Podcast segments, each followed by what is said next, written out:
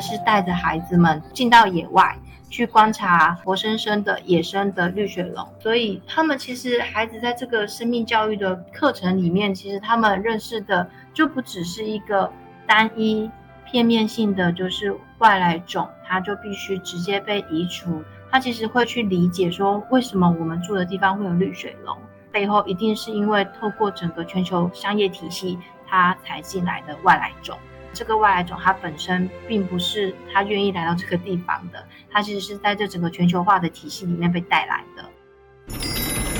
欢迎光临。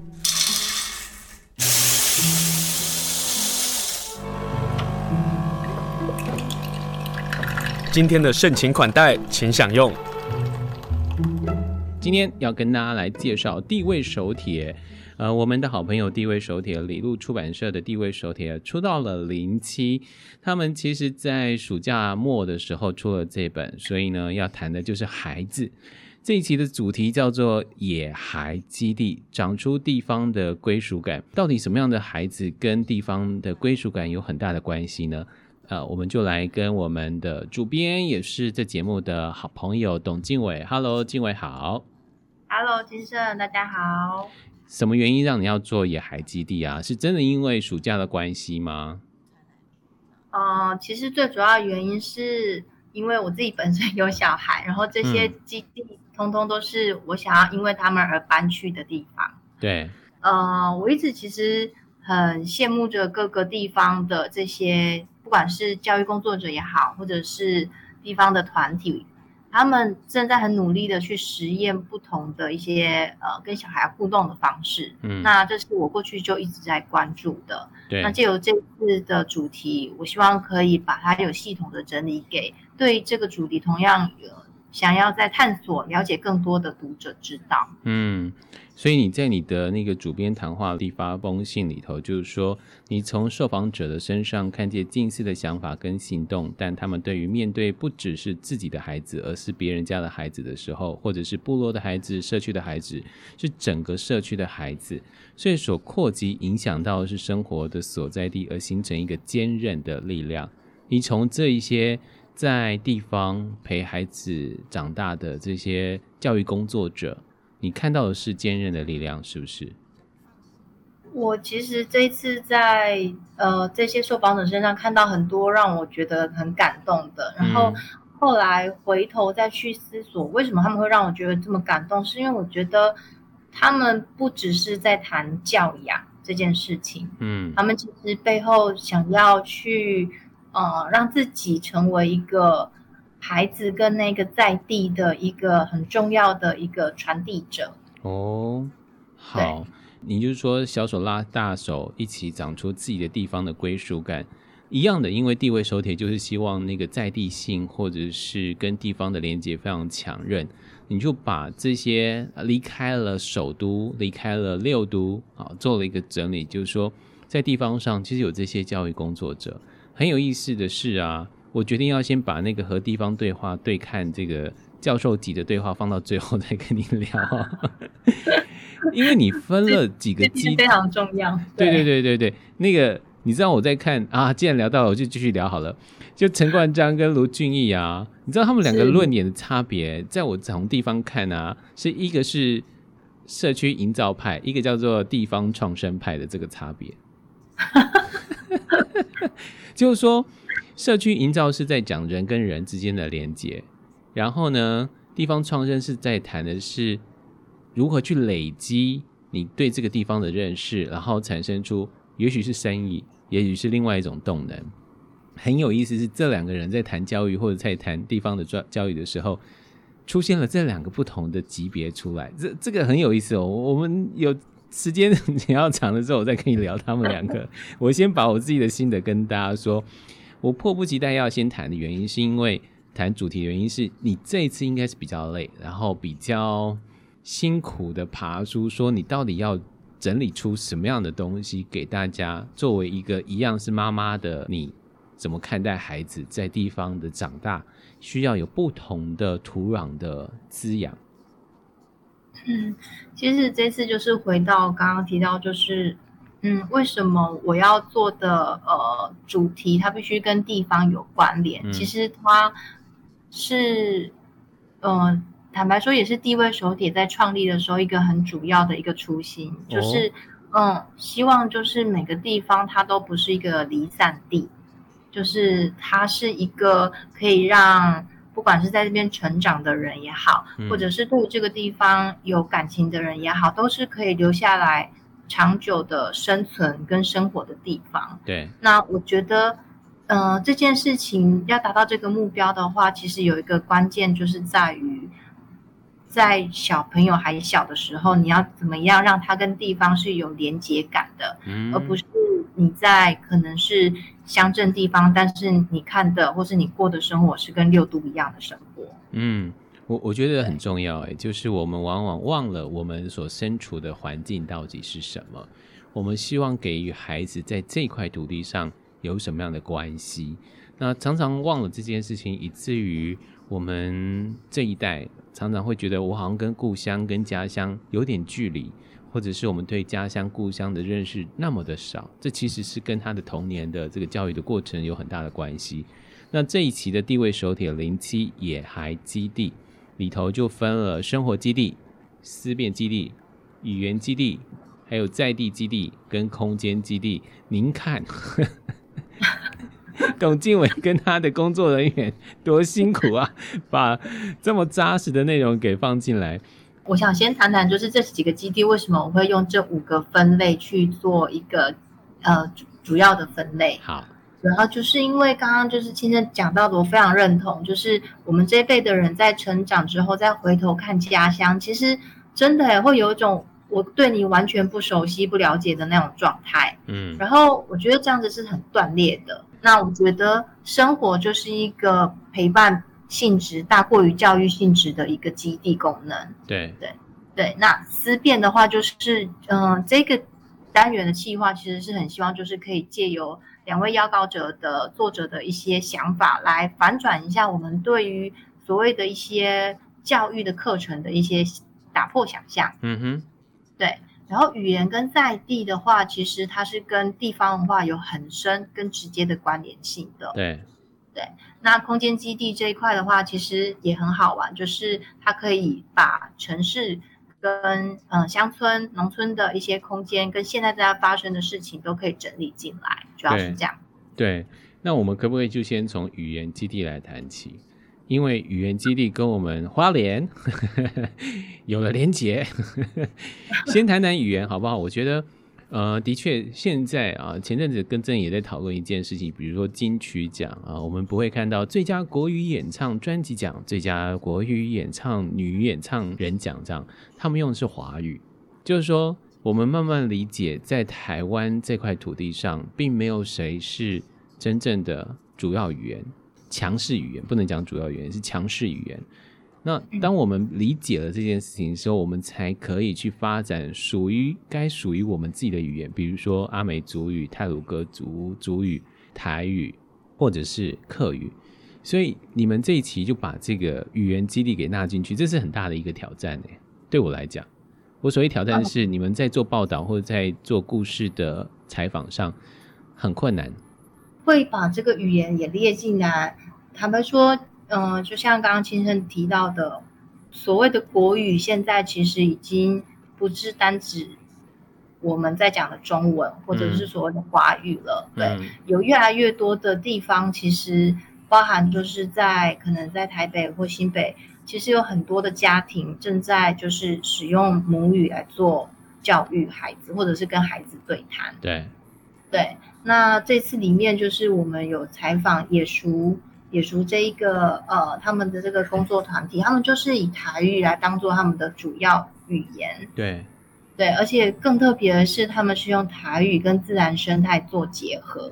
嗯，所以呃，他们在于台语上面的运用，并不只是我们平常的日常生活上面的那些惯用的呃使用而已。对，应该说它可以传递很多我们其实平常会说或者是看得到，但是其实你不会用台语去讲的。的这个层面，嗯嗯嗯，对，嗯，那两位老师其实有提到一个观念，我觉得很重要，就是他们透过呃自然生态的台语他们就会去理解、去解释背后为什么这个像夜路的台语为什么叫暗公教？嗯，对，它其实是因为夜路它长得有点像黑冠马路，嗯，帮他们取这个名字。哦，因为我在看你这一期啊，就是说一个负责讲动物的嘛，一个是负责讲植物的。那动物的部分，比如说绿头鸭的台语到底怎么讲？那绝对会颠覆华语给予的这个中文字的字面上的意思，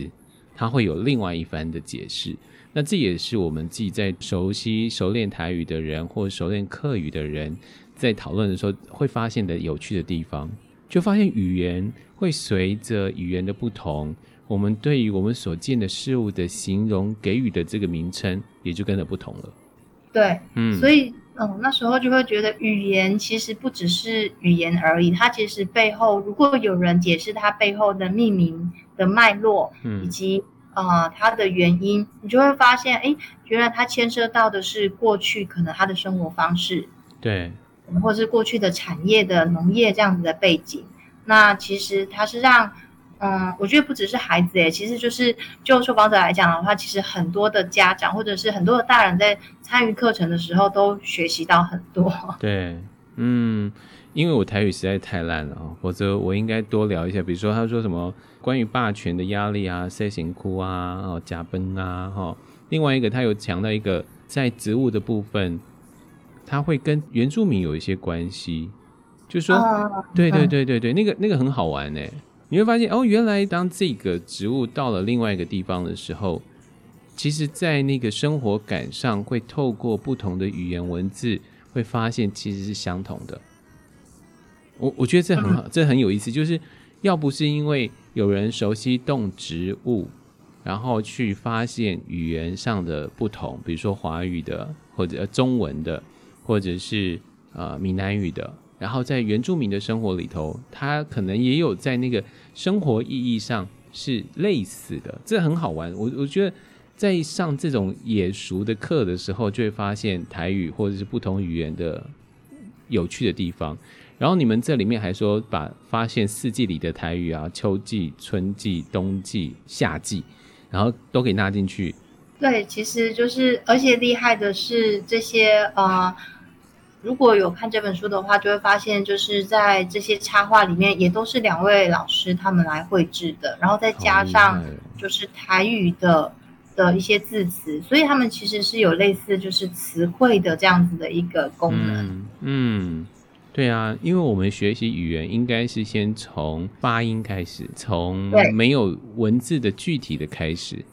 但是我们在过去的教育当中，都是你要先认识这个字。然后你才开始学它的发音，然后去学它的意思。可是，如果我们从小跟孩子幼儿的时候、幼童的时候，我们不会塞一个国字给他哈。呃，其实两位受访者也有说，就是他们的参与他们的课程的人，大部分都是熟熟面孔，就是一样都会是固定参加的。嗯、但其实市场上面其实是有限的。嗯，但是啊、嗯呃，做久了。自然有人会发现这些有意思的地方。我基本上会觉得野熟这样是可以扩大的哦。他也许他可以到其他的县市，也许带一个一些导览的课。我我觉得都大家会发现哦，原来是可以这么做的时候，它就可以有更多的连串的这样的一个功能作用。好，接下来呢要跟大家来谈的是，在我们花莲的，来谈谈这个在，嗯，就是、在港口部落的，对，Damorousk。这边一开始是说，如果进来这个地方就必须要用母语讲话，我会想说 惨了，我们都没办法进去这里做访问了。喂，我到现在还没有去访问过他们呢。这里的话就是禁用所谓的华语。对啊，我进去就变成一个哑巴了。不过这边就是当初一开始我们在找的，就是希望可以有一个是族语教育的一个。基地单位，嗯，那那时候就是很幸运，可以就是认识熟照老师这样子。对，那一了解一认识之后，才发现他们生根其实已经已经十年了。然后他们在生根的这个过程里面，其实是一直在呃，就是滚动式的在壮大他们的一个呃整个团队。对，对，因为一开始只是熟照老师他带着自己的孩子用足语自学，然后慢慢的其他人发现之后，也希望可以加入，嗯、是这样从一个、两个、三个，慢慢的形成现在的规模。对，那这规模下、啊，老师说了一句话，说希望可以跳脱出汉语教学的框架，让部落的孩子不要过早被否定。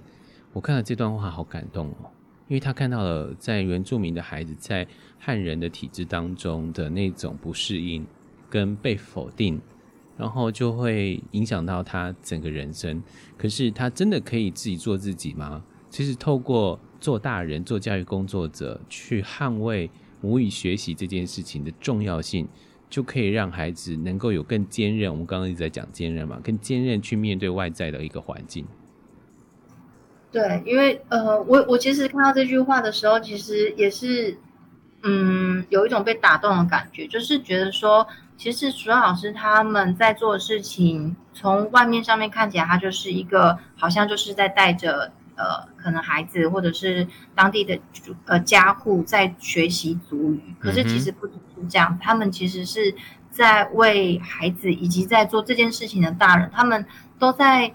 嗯，帮他们内心的那一种母语的那种信心，还有那种稳定度，他其实是在做这件事情，是面培养一种态度。对，嗯，对。而且你们这边有一个问题提出来，这也是里头的一个批判哈，就是说，呃，有很多的访视的委员啊，到了那里就会问这个问题，是说，每一年政府都会来视察自学，他们一定会问学生说，要怎么进入主流的世界。然后很多人会问这些孩子的竞争力在哪里？你知道这个问题，你只要做语言的基地，全部都会被问这样的问题。嗯，这个问题其实很普遍的发生在自学或者是共学的团体里面。对，就是主流的思考去框架到这些人所做的这个事情，他不会有答案的，因为他无法理解说这些自学的或者是。呃，像这样的语言教学的环境里头所做的事情是无法理解到的。我我觉得有点可惜是，如果作为一个访视委员还在问这个问题，说其实还蛮可惜的。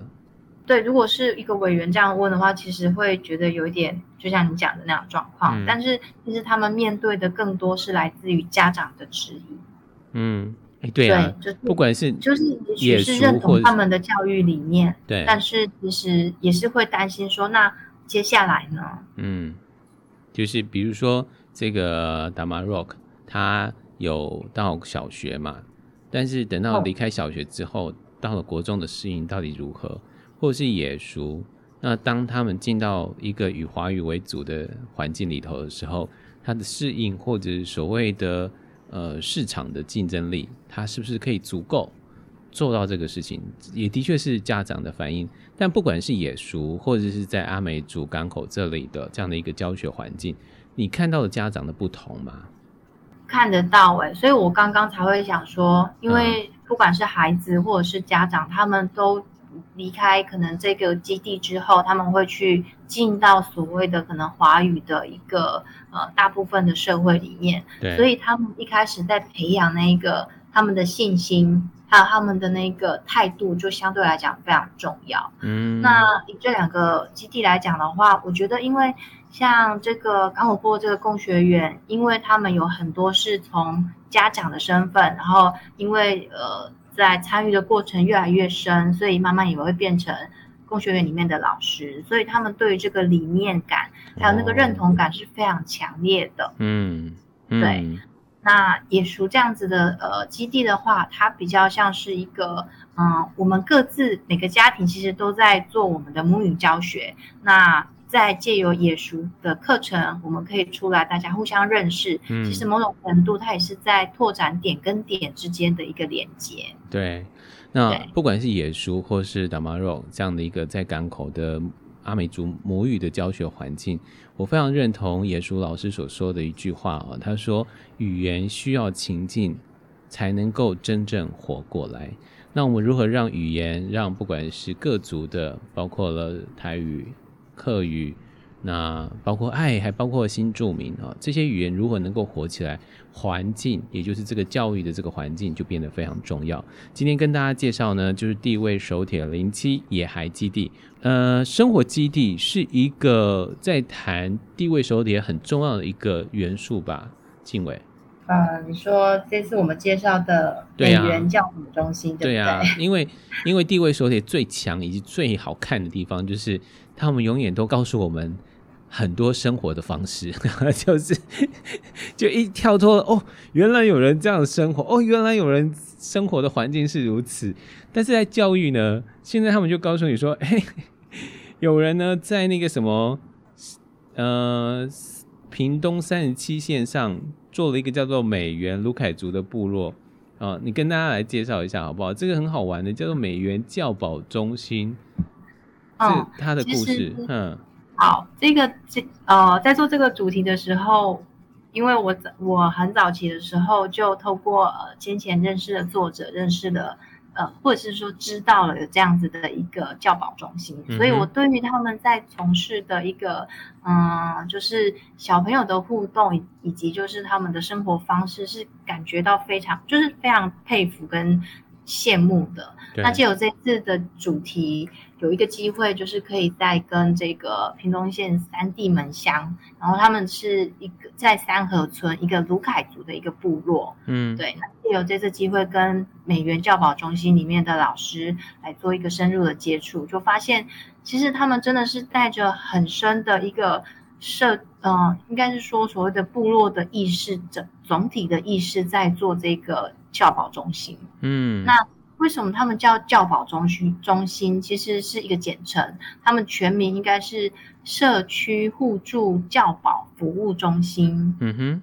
对，它也不是像我们所谓的可能是幼儿园，对、uh-huh. 对，但他们的性质其实就是等同于我们的幼儿园，嗯、只是他们有一个很长很漫长的一个呃一个历史，才慢慢走到这一个阶段的。对，对，嗯。哦就是，其实，在那个内文里面，其实就是老师也有提到，他们过去在部落里面，如果你想要送小孩子到幼稚园的话，其实是很难找到的，你必须外送到附近的一个大对大都会去。对。但是其实坦白讲，在面对在很多家庭在面对现实的状况的时候，不见得可以做到这件事情。嗯。所以大家会想要在部落里面就近的可以成立一个呃类似幼儿园的单位。对。对，但是因为嗯，可能部落里面大部分都是民宅跟住宅，所以没有办法符合那个幼教的跟照顾法里面的法规。对，因为这样子的问题，他们其实呃有成立好几个部落，有共同的一起成立一个部落互助的托育行动联盟。有，我有、这个、我有注意到他们，我有注意到他们，原来是他们成立的哦。对，他们一起成立，因为他们其实呃。光美元教保中心，他们在可能三河村这一个部落，嗯、其实呃走了十多年，才有办法变成真正合法的一个可以带小孩的一个基地。过去他们其实是会因为不符合我刚刚讲到的幼儿教育跟照顾法的法规，嗯，所以会被取缔。他们也因为这样子搬了三四次的家。哦。然后他们就是在那幼儿教育及照顾法的修法过程当中，就把偏乡离岛原住民得以因地制宜的互助照顾的方式，然后成立了，就合法了。但是我觉得他们才做真正对的一位，因为那个才是真正属于他们母体文化里头真正的这这种关系耶。对，因为其实老师他也很坦白的用。嗯嗯，他们的一个教，他在面对孩子的一个过程里面就讲说，嗯，如果他今天在讲教数数好了，如果是用一般的教材里面的苹果，嗯，或者是飞机，或是车子，对，这样子我们常在都会区里面看到的物件，其实那些孩子他们是没有什么共鸣的，对，对。但是如果把它换成是可能是地瓜，或者是芒果树，嗯，或者是呃木材。其实孩子们因为生活中很容易接触到，他们很容易就会有反应。对，嗯，这也是还包括了部落常常因为有一些工作的需要，那孩子的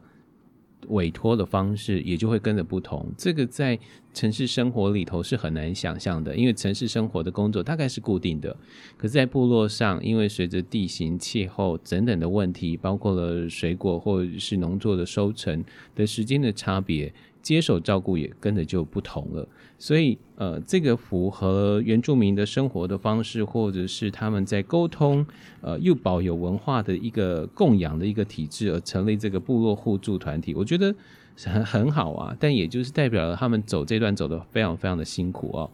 这里面有提到一句话，我们又要那个把它标起来了。常常觉得透过这些人说话，让我有机会一直不断的思辨。但我还有一个思辨要讨论的东西。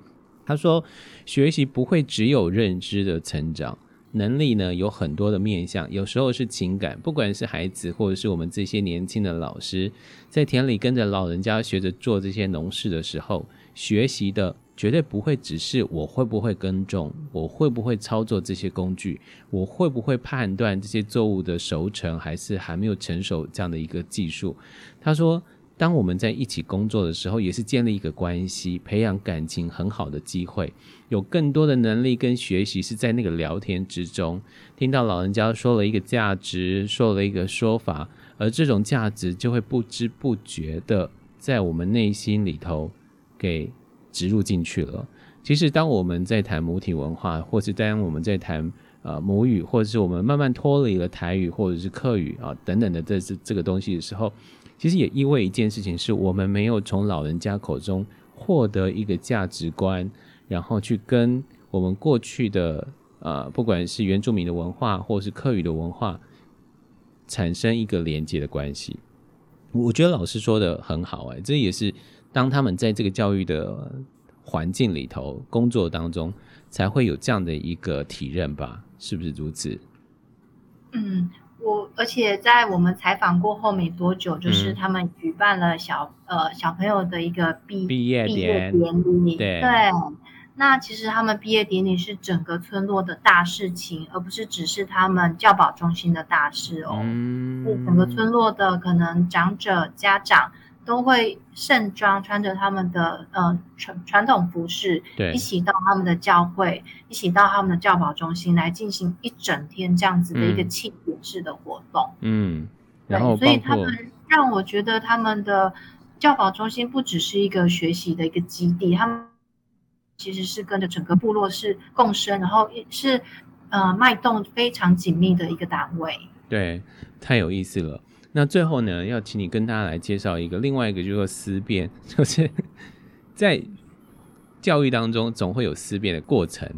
这一篇里头谈到的思辨基地，其实刚好符合了最近关于动物保护或是野生动物走私的问题。我万万没有想到他要讨论这个事，哎，